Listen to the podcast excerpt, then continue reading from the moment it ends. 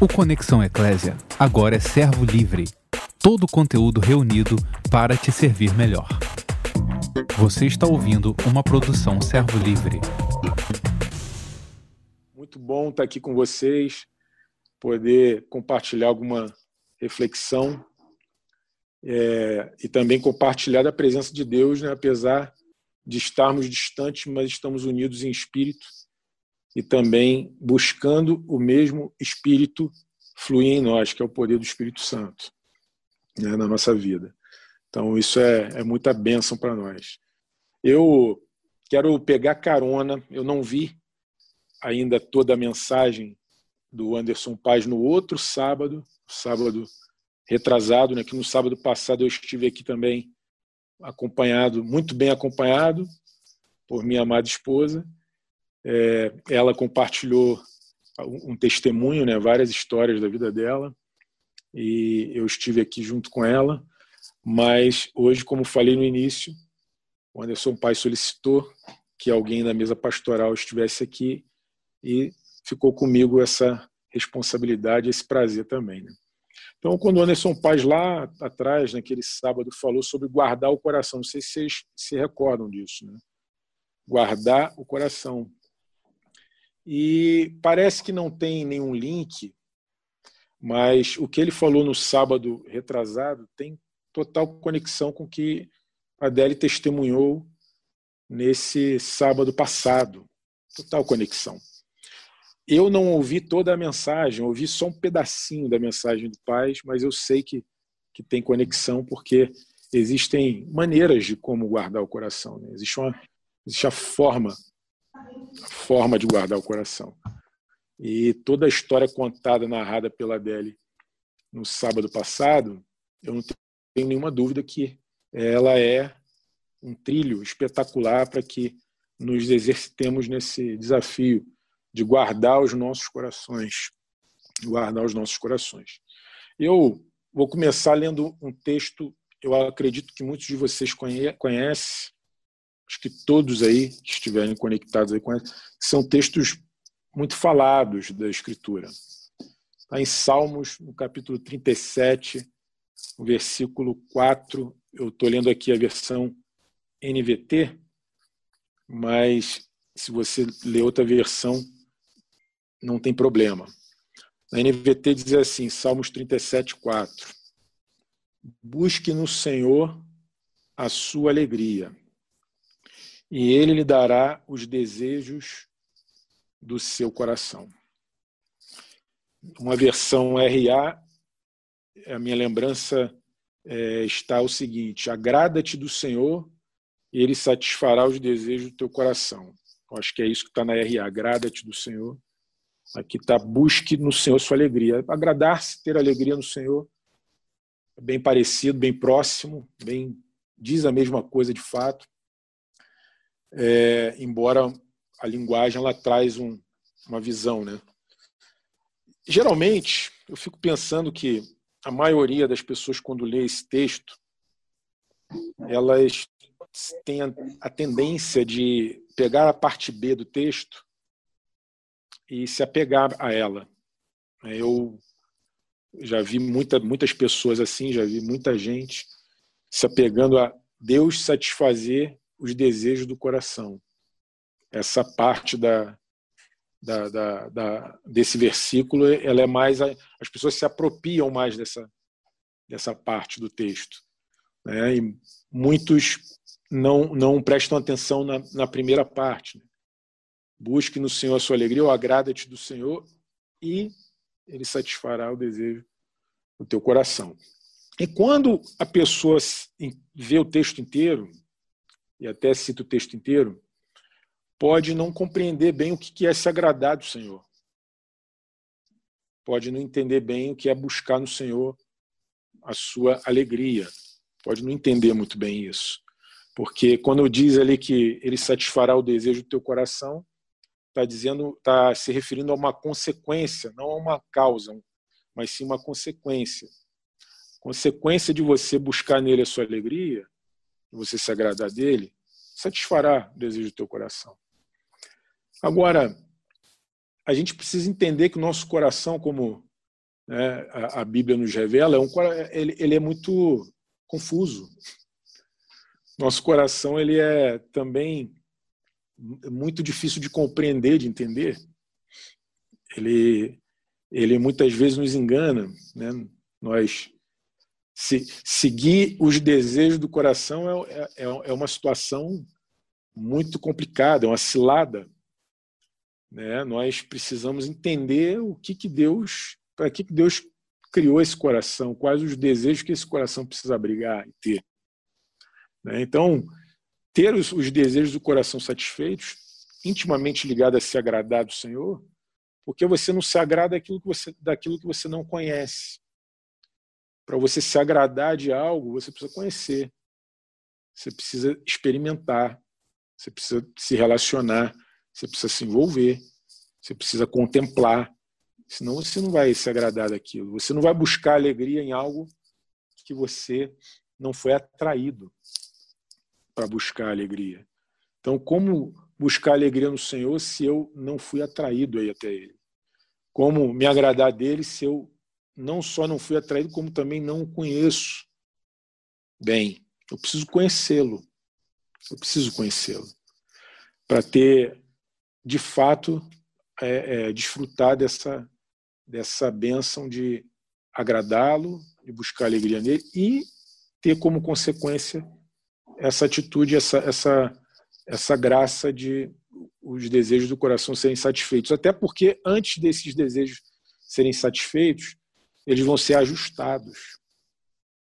Conforme nos agrandamos do Senhor, conhecendo Ele, buscando a alegria nele, os desejos dos nossos corações vão sendo ajustados. Vão sendo ajustados. Porque à medida que você o conhece, você vai se esvaziando também porque você vai desconf... você vai você vai vendo que os caminhos dele de fato são mais altos que os seus, de fato, não só porque você ouviu falar, mas porque você de verdade experimentou, viu, creu, contemplou. Você tem convicção disso. Você isso faz passa a fazer parte de você, que os caminhos dele são mais altos que os seus, que os pensamentos dele são maiores também, são melhores você também vai conhecer que a vontade dele, de fato, é boa, perfeita e agradável. E isso vai gerando uma transformação, uma, uma mudança, uma mudança nos desejos dos nossos corações. Vai gerando uma mudança. E nós é, é, temos inúmeros desejos, né? às vezes ilícitos e às vezes lícitos alguns desejos você tem clareza de que é muito fácil compreender, ver que Deus não aprova aquilo, Deus não quer aquilo. Deus não quer. Mas tem aqueles que são lícitos e às vezes esses esses se tornam mais difíceis porque a pessoa se apega ali uma vez que pô, se não tem nada na escritura, nada que revelado que Deus reprova isso, então eu vou buscar realizar esse sonho, eu vou buscá-lo, vou buscar realizar ele, né? E aí nessa atitude você acaba perdendo a oportunidade de conhecer o que Deus quer para você, mas sim você por uma legalidade, né? Uma legalidade, uma legalidade que você estabeleceu, você estabeleceu uma lei, uma regra assim, ó. se não é reprovado por Deus, então eu posso fazer, eu posso correr atrás, eu posso querer, então eu vou fazer de tudo por isso. E vai, corre atrás daquilo e se torna uma obstinação, vira uma idolatria. A obstinação é, é aquele coração que não, não consegue ouvir não, nem consegue ouvir espera. Todo coração obstinado não consegue ouvir assim, espera. Espera sem saber se vai ser sim, se vai, se vai ser não. Só espera o coração obstinado não consegue fazer isso. Ele, ele faz de tudo para tirar esse obstáculo da frente. O coração obstinado ele também não consegue ouvir não.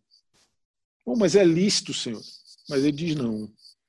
Um coração obstinado, idólatra, que está buscando aquilo, não, não vai conseguir é, ouvir esse não, nem, nem esse espera. Então, aí, daí o cuidado, o zelo de compreender de fato é, o que Deus realmente quer e não se apegar apenas se é, se é lícito ou ilícito, se é certo ou se é errado, se está escrito na Bíblia ou se não está escrito na Bíblia.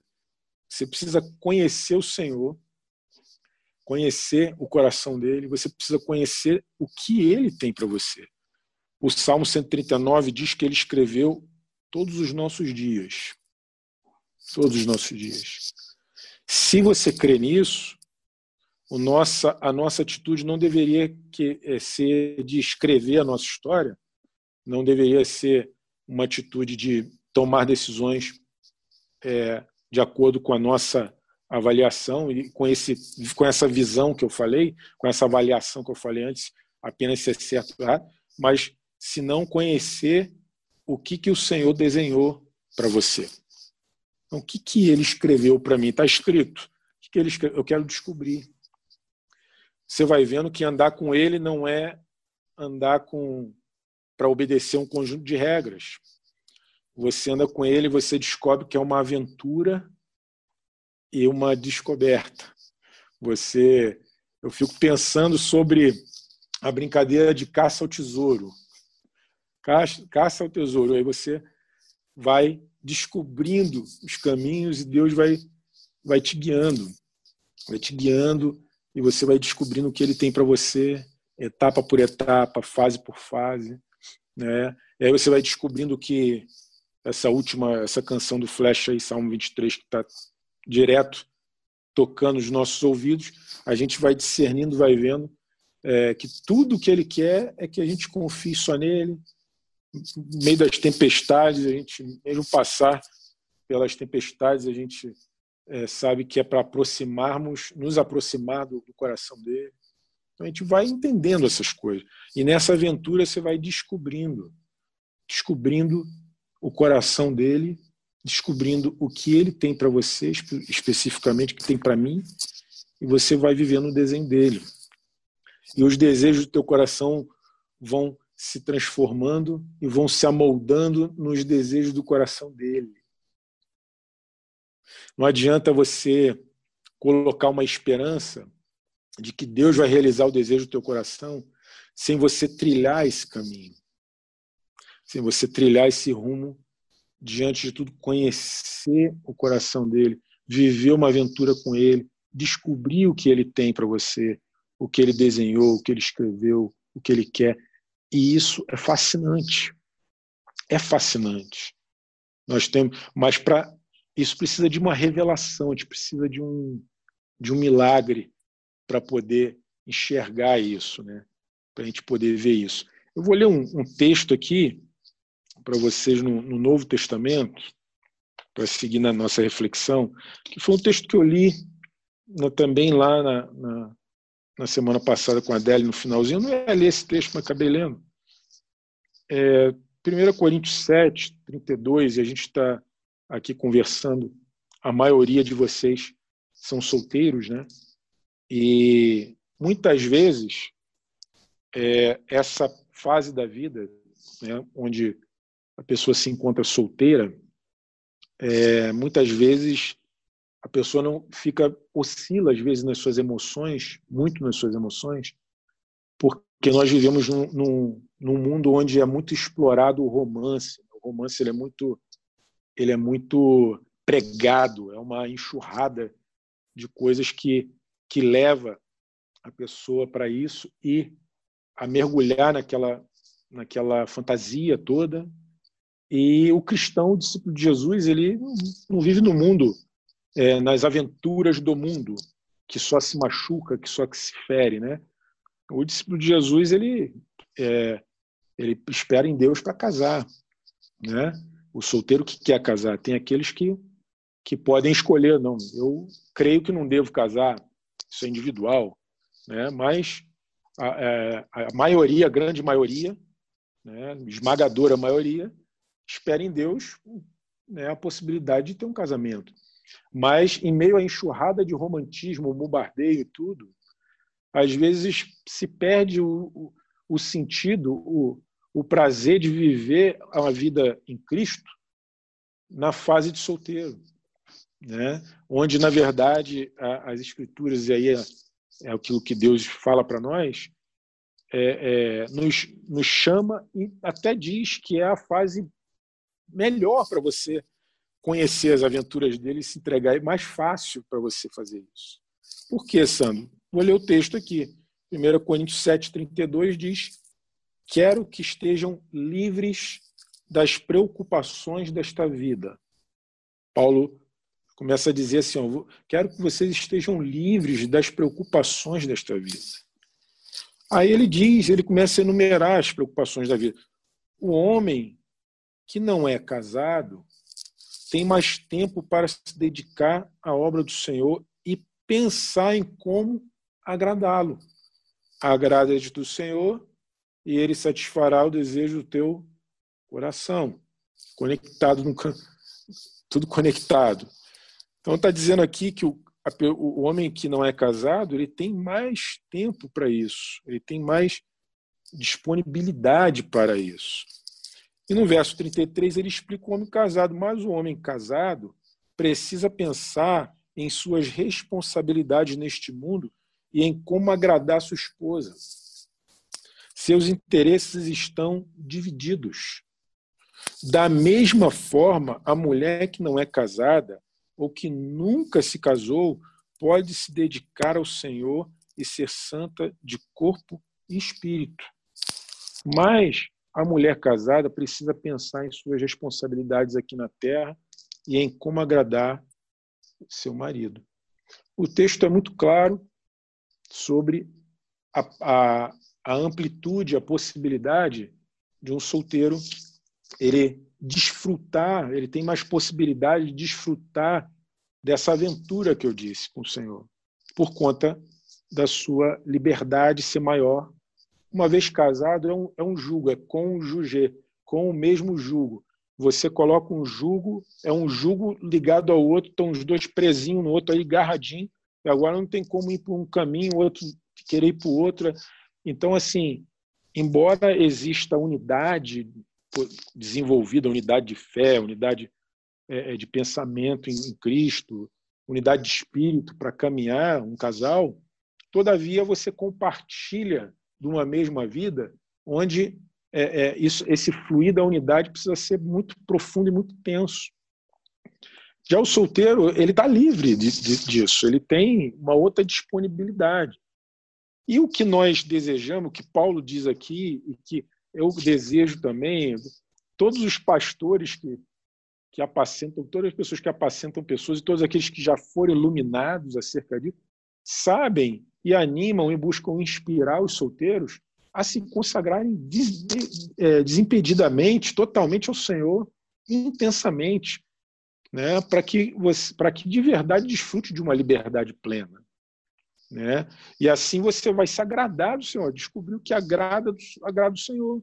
Agrada-te do Senhor, se agradar daquilo que Ele é, daquilo que Ele quer, daquilo que Ele faz, daquilo que Ele pensa, descobrindo a história que Ele tem para você, e você vive esse tempo livre, feliz, cheio do Espírito Santo, é, consagrado a Ele, realizando, vivendo uma aventura maravilhosa com Ele. Eu falei na, na, na nossa conferência anterior, lá atrás, né, no, nosso bate-papo de sábado, né? A Deli deu o testemunho dela e eu contei que né, nós estamos três anos casados, fazer quatro anos agora em novembro, graças a Deus.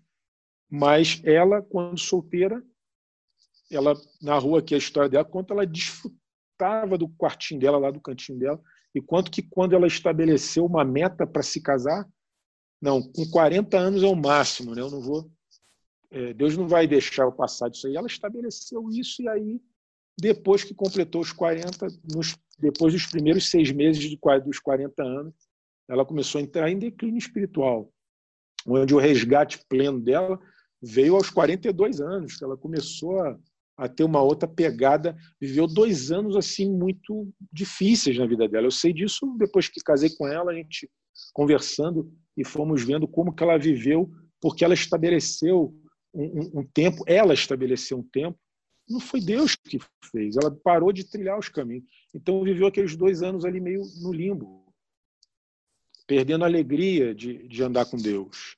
Né? Então, é, não, não contemplando a aventura que é, a beleza, a grandeza, o tesouro que é, a maravilha que é, perdendo esse tempo que aqui a Escritura acaba de dizer que era preciosíssimo.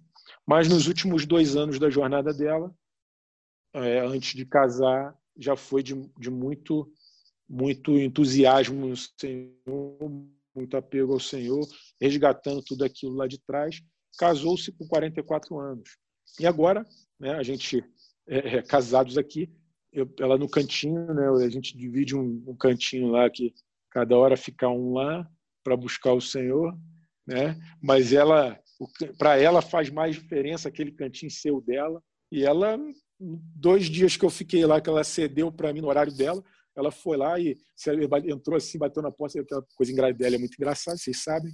Se ajoelhou aos meus pés assim, falou assim: por favor, amor, deixa eu ficar aqui amanhã, meu cantinho. Que eu... o cantinho do sentinela. oi, oi, João. O cantinho, né? Isso aí. Então ela, eu, eu olhei para ela e falei, claro, eu cedo, pô, prioridade para você, eu quero você aos pés do Senhor. Quero você com Ele, direto. Antes de estar tá comigo, estar tá com Ele, tem que estar tá com Ele. Entendeu? Né? Inclusive, ó, querido, queridos e queridas, a pessoa certa para você casar é aquela que ama mais a Jesus do que a você. Ó, dilata teu ouvidinho aí, ó. A pessoa certa para casar é a que ama mais a Jesus do que a você. Entendeu? Porque se ela te amar mais do que a Jesus, você está ferrado. Eu te digo que você está ferrado. Porque esse amor é sentimental. Ferrado, ferrada. Esse amor é sentimental e ele é condicional. O amor humano é condicional. Então, quando você falhar ou ela falhar, esse amor vai começar.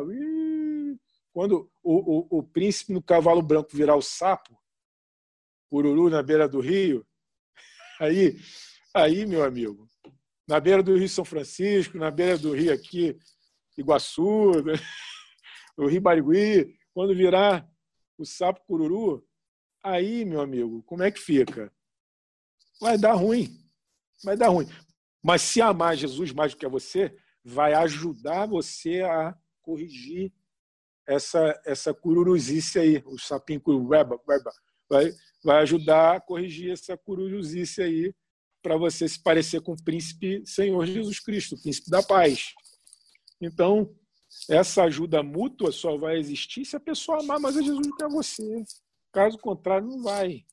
Então, nesse tempo, como solteiros, essa você não pode perder esse tempo. Né? Você não pode, você precisa mergulhar aí. E aí eu quero ler um pouquinho sobre Jesus, sobre, sobre quem é Jesus, para para nos inspirar aqui a buscar conhecê-lo mais. Eu quero ler um pouquinho sobre quem ele é. Olha, a descrição de, de Colossenses ela é espetacular. Mas antes de ler da descrição exata sobre Jesus, em Colossenses 1, eu quero ler o versículo, primeiro o versículo 25 até o 27, que é Paulo falando da identidade dele né, do que Deus, da, da, dos pensamentos que Deus tinha para ele, que eram mais altos que o dele, os caminhos de Deus que eram mais altos e mais sublimes do que o dele. Né? É, diz assim, Colossenses capítulo 1, versículo 25. Paulo escreveu assim: Deus me deu a responsabilidade de servir seu povo, anunciando-lhe sua mensagem completa ou ele sabia claramente o que Deus tinha para ele, o que Deus queria para ele. No verso 26, ele explica que mensagem é essa. Essa mensagem foi mantida em segredo dos séculos e gerações, mas agora foi revelada ao seu povo santo. Eu queria que você pensasse um pouquinho sobre o segredo mantido, guardado por séculos e gerações. Um segredo, um mistério. Jesus é um mistério, é um segredo espetacular, é um tesouro escondido mesmo. É um tesouro escondido.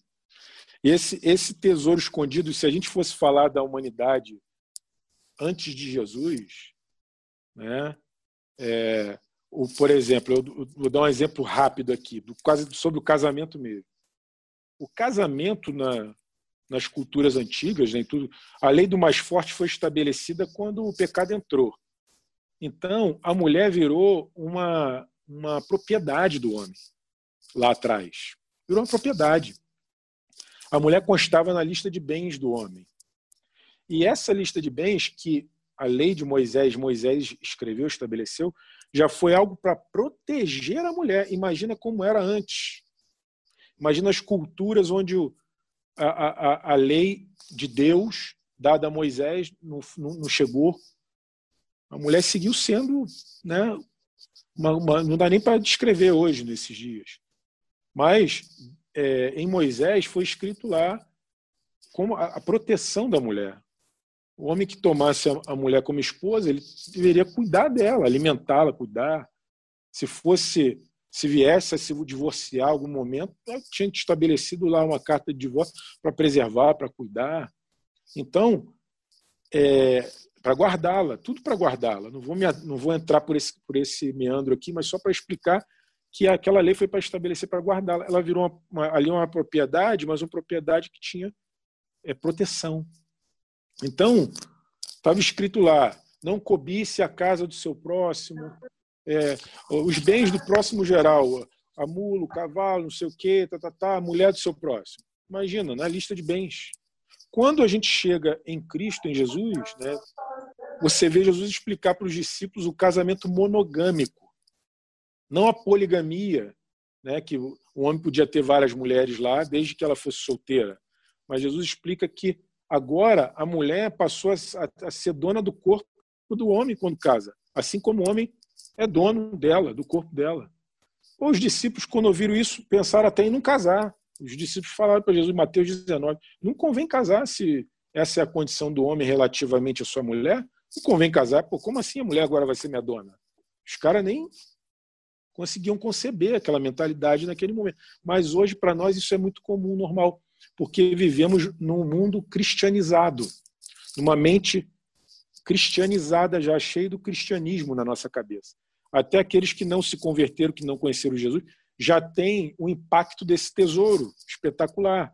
Onde, se você entrar nas culturas onde o cristianismo chegou, vá lá e vê como é que é a cultura muçulmana, como é que é a mulher no, no meio da cultura muçulmana. E por aí vai. Né? Agora, já no, no, no contexto do cristianismo é outra coisa. É outra coisa. Mas esse mistério oculto dos séculos e das gerações foi revelado, esse tesouro oculto, esse segredo maravilhoso. Essa coisa espetacular que o verso 27 agora diz assim: ó, Pois Deus queria que eles soubessem que as riquezas gloriosas desse segredo também são para vocês, os gentios. E o segredo é este. Olha qual é o segredo, galera. Cristo em vocês, está em vocês, o que lhes dá a confiante esperança de participar da sua glória. Esse é o segredo. É o tesouro total, é ter ele habitando em vasos de barro, ter Jesus dentro de nós, habitando dentro de nós, vasos de barro, frases perdidas, fracassados, detonados, e essa grandiosidade toda vem habitar em nós que traz não só esse impacto social aí, como eu falei, da posição da mulher, mas todas as riquezas que você vai descobrindo em Jesus. Toda a maravilha que é ser um discípulo de Jesus, ser um cristão. Eu conversava com um amigo meu ontem, que talvez ele tenha entrado aí na, na conferência, não sei, eu mandei o link para ele, e eu dizia para ele que o cristianismo, ele não é, o cristianismo ele não é uma religião, o cristianismo, se eu for. Eu tentei definir o cristianismo para ele, falei assim: o cristianismo é o resgate da criação de Deus, é o resgate daquilo que foi deturpado, deteriorado. O cristianismo resgata o que Deus queria para o homem, o que Deus, o que Deus quer para o homem. É o resgate, é o conserto. É muito mais do que qualquer coisa que você pensa. O cristianismo é, é, é, é isso, é um resgate para você ser quem Deus escreveu para você ser. Para você desfrutar daquilo que ele estabeleceu para você. Isso é o cristianismo. Não tem nada a ver com religião, não tem nada a ver com ser evangélico, católico, não tem nada a ver adventista, tem, tem a ver com ser resgatado para o propósito claro, espetacular, rico, maravilhoso que Deus desenhou para a tua vida desde o início, desde, a, desde antes da fundação do mundo. Essa, essa é a realidade do, do, do cristianismo. Agora, aí no capítulo 1 ainda de Colossenses, você lê a partir do versículo 13 aí comigo, diz assim, ó, ele nos resgatou do poder das trevas e nos trouxe para o reino de seu Filho amado, que comprou nossa liberdade e perdoou nossos pecados. Comprou nossa liberdade, perdoou nossos pecados, nos libertou das trevas para a luz. Agora o versículo 15, Colossenses 1,15, começa a falar quem é Jesus.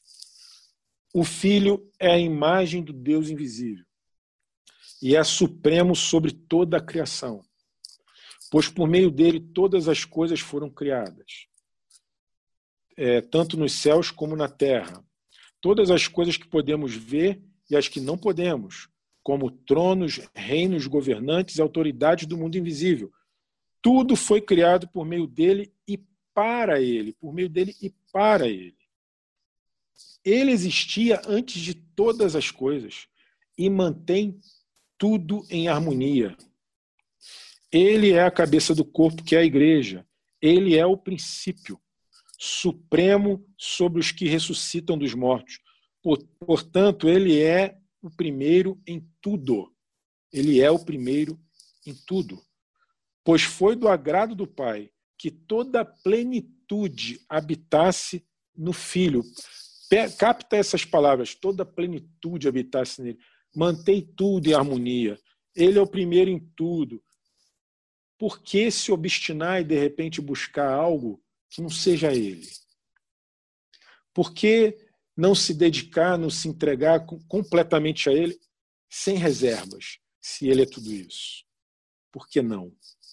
Por que buscar outra coisa? Por que buscar saciar alguma carência, algo, é, ou tirar alguma angústia, algo que possa estar querendo roubar, te roubar, em outro lugar, em outra, pessoa, outra pessoa, que não seja ele? Que não seja ele. Como? Para que isso? Ainda que no verso 20, diz: por meio é, e por meio dele o Pai reconciliou consigo todas as coisas. Por meio do sangue do Filho na cruz, o Pai, o Pai fez as pazes com todas as coisas, tanto nos céus quanto na terra. E isso inclui vocês, que antes estavam longe de Deus, eram seus inimigos, deles separados por seus maus pensamentos e ações. Agora, porém, ele os reconciliou consigo por meio da morte do filho no corpo físico. Como resultado, vocês podem se apresentar diante dele santos, sem culpa e livres de qualquer acusação. Pô, se isso for revelado a nós, revelado profundamente, a gente a gente não tem, não, não, não, não, nada vai nos distrair, nada vai nos separar desse amor, nada. Eu quero ler aqui um texto que eu escrevi aí esses dias lá sobre essa máscara da Virar. All we need is God. Que eu, eu comprei essa máscara da Virar, coloquei e acabei escrevendo um texto. Talvez alguns de vocês leram, talvez não. E eu quero ler esse texto porque essa frase, tudo que eu preciso é Deus, tudo que, é, tudo que nós precisamos é Deus, essa frase pode ser pensado que é um jargão uma frase de efeito, que assim, ó, para para pensar. Tudo que eu preciso é Deus. Tudo que nós precisamos é Deus. Tudo que nós precisamos é Deus. Pensa na amplitude dessa frase. E aí você pensa assim, pô, será que isso é real? Porque talvez se pense assim, não, eu preciso de tanta coisa, Aí você começa a pensar, eu preciso disso, eu preciso daquilo, eu preciso disso, preciso. Isso começa a agitar a tua vida, agitar, agitar. E detalhe, nunca vai saciar. Nunca vai. Então, a pessoa lê uma frase dessa, se ela lê com a devida reflexão, ela pode pensar: não, isso aí não é verdade, não, isso é um jargão. Tudo que nós precisamos é Deus, Isso é um jargão, não é possível. É um jargão. Mas a minha tentativa nesse texto foi escrever, quebrar esse pensamento, que isso não é um jargão, isso tem que ser real. Para mim, para você. Não pode ser uma frase de efeito, só uma mera frase solta. Tem que ser real. E a minha tentativa foi essa. E eu lembrei de uma administração do Jorge Mitian há muito tempo, né, escrevendo esse texto, eu escrevi o seguinte. Certa vez, ouvindo uma ministração de Jorge Mitian, ele narrava uma conversa que teve com um jovem que se queixava sobre Jesus exigir muito. Jesus exige muito. Sua resposta foi, a resposta do Mitian, abre aspas, Jesus Cristo não pede muito. Jesus Cristo pede tudo. Ele não pede muito. Ele pede tudo. E aí eu lembro do Mitian falando aquela vozinha, Jesus Cristo não pede muito. Jesus Cristo pede tudo. Aquela coisa bem forte, clara. E aí eu segui, eu lembrei disso, escrevi e consegui escrevendo. Escrevi assim: também já ouvi argumentos que Deus é um egocêntrico, pois requer a primazia em tudo, ser o primeiro em tudo. De fato, querer compreender o Altíssimo com a razão e com o sentimento amparados em nossa vontade é impossível. O homem natural não compreende, nem pode compreender as coisas do Espírito de Deus, pois lhes são loucura. Contudo, como um relâmpago em meio a uma escura tempestade que a tudo ilumina, assim é a revelação do Espírito. O véu é rasgado dos nossos olhos e num instante vemos tudo.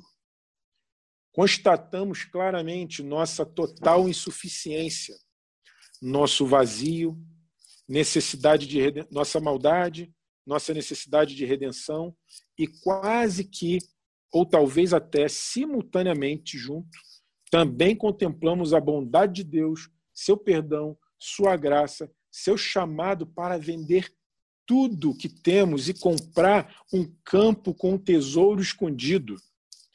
Ah, que graciosa revelação de que o indescritível Deus Santo, Criador de todas as coisas, se importa, conhece e chama para sua mesa farta de intimidade pessoas como eu.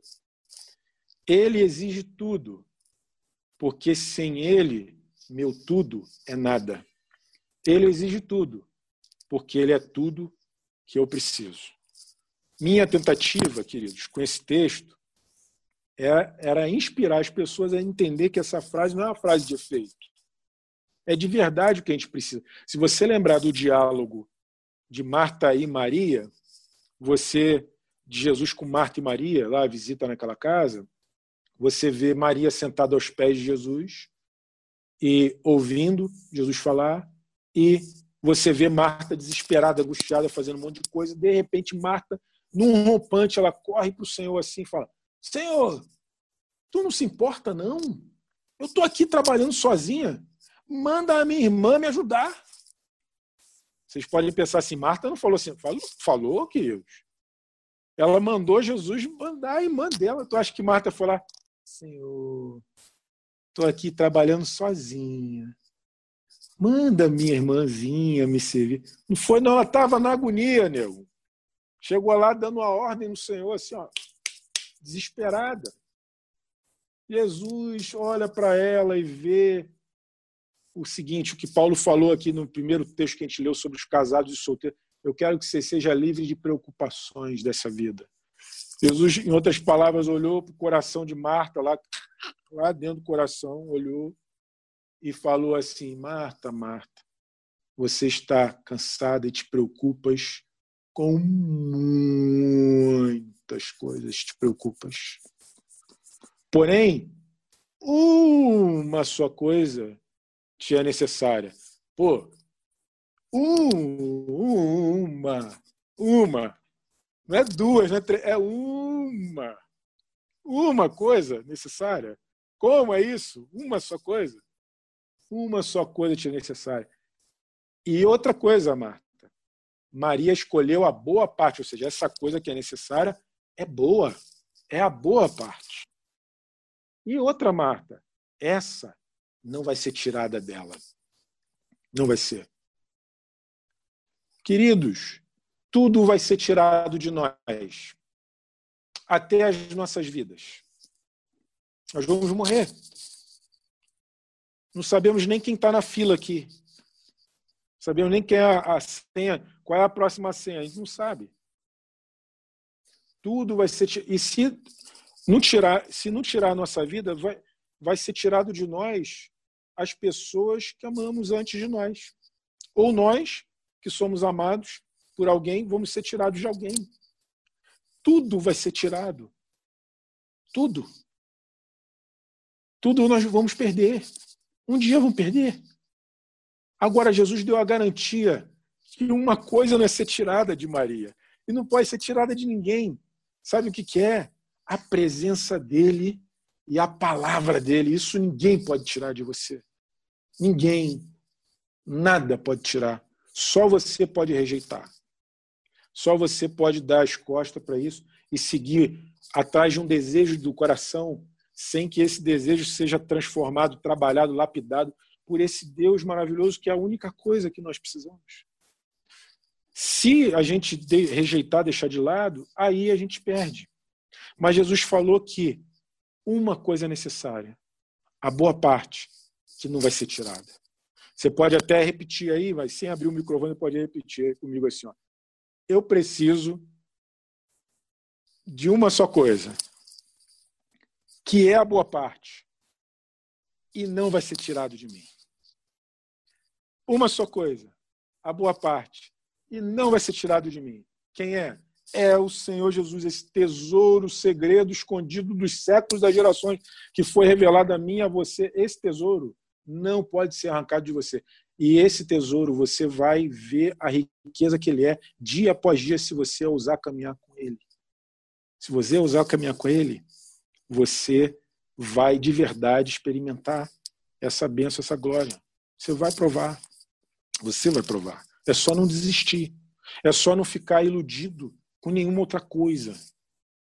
Nem com outra, um outro alguém. Nem outra coisa, nem outro alguém. É Ele.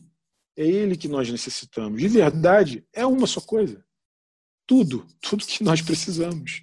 Tudo que nós precisamos. Eu vou encerrar minha reflexão aqui contigo é, lendo o texto de Mateus 13, é um monte de parábolas que tem em Mateus 13, mas eu vou ler uma única parábola aqui contigo.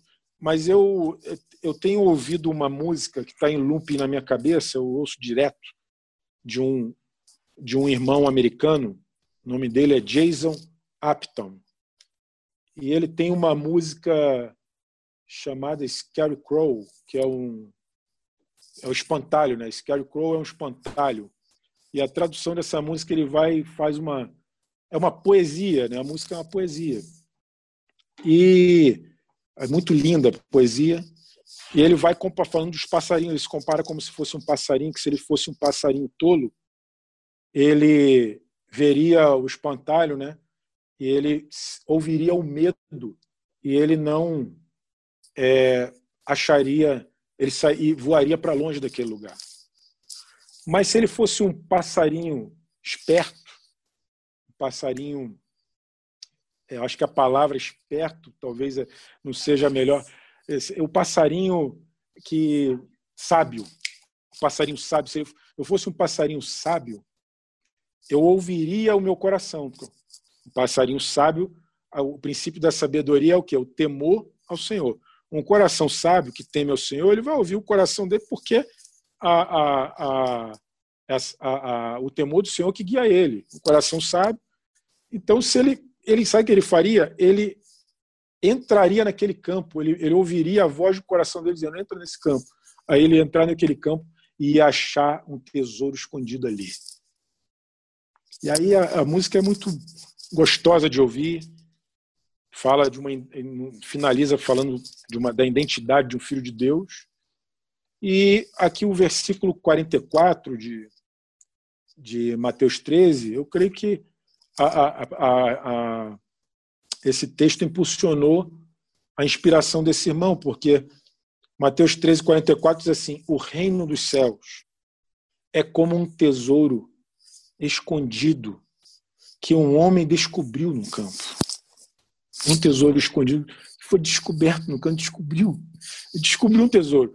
Você, quando você descobre Jesus, Jesus como ele é, você descobre o tesouro que ele é, de verdade, você é revelado assim, pá, e vê quem ele é de verdade, você faz o que esse cara diz aqui. O que, o que esse cara aqui fez, que Jesus falou que esse cara fez. Em seu entusiasmo, ele o escondeu novamente, escondeu o tesouro novamente. E vende tudo que tinha, ele vendeu tudo que tinha.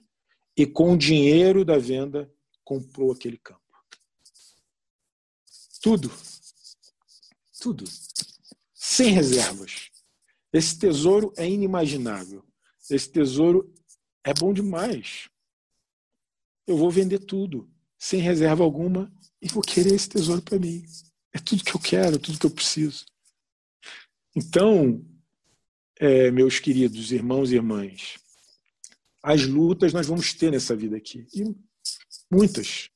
Tempestade, sei que vamos passar. E não ter tudo que nós desejamos. Desejo do nosso coração. E não ter tempestades, sei que vou passar e não ter tudo o que eu desejar. Mas se o Senhor é meu pastor, não tenho falta de nada. Como diz aí nosso amado Flecha.